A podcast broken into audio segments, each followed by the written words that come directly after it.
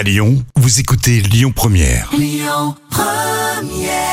Bonjour Rémi, bonjour Jam. Comme tous les jours, on jette un œil aux audiences. TF1 est arrivé leader hier soir avec le final de la série Rebecca qui a rassemblé près de 3 millions et demi de personnes. Ça représente 15% de part d'audience.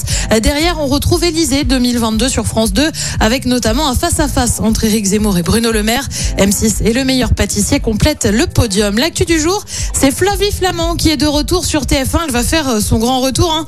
On n'en entendait plus trop parler. La preuve, on se souvient plus trop de ce qu'elle faisait. D'ailleurs, parce que sa dernière apparition, ça remonte à 2009, 12 ans en arrière, avec l'émission Love and Bluff qui avait bah, franchement fait un bide.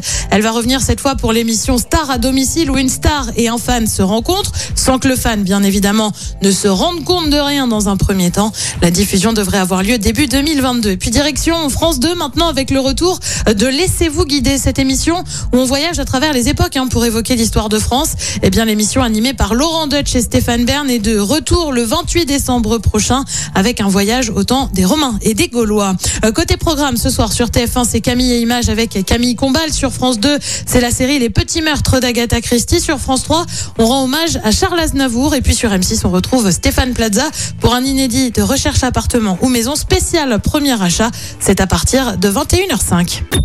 Écoutez votre radio Lyon Première en direct sur l'application Lyon Première, lyonpremière.fr et bien sûr à Lyon sur 90.2 FM et en DAB+. Lyon